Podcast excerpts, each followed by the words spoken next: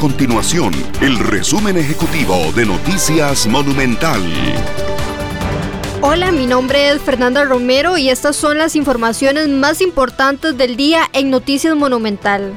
Debido a las reducciones de jornadas y suspensiones de contratos por la pandemia del COVID-19, los bancos en el país realizaron readecuaciones de créditos por 6.8 billones de colones durante el primer semestre del 2020.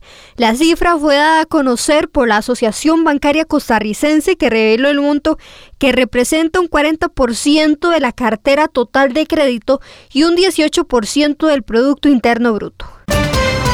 Los diputados reiteran su rechazo a la propuesta del gobierno de grabar los excedentes del régimen obligatorio de pensiones complementarias y el Fondo de Capitalización Laboral, una propuesta que fue incluida en el proyecto de ley de renta global dual.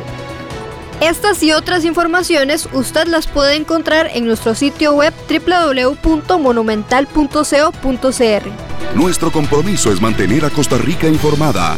Esto fue el resumen ejecutivo de Noticias Monumental.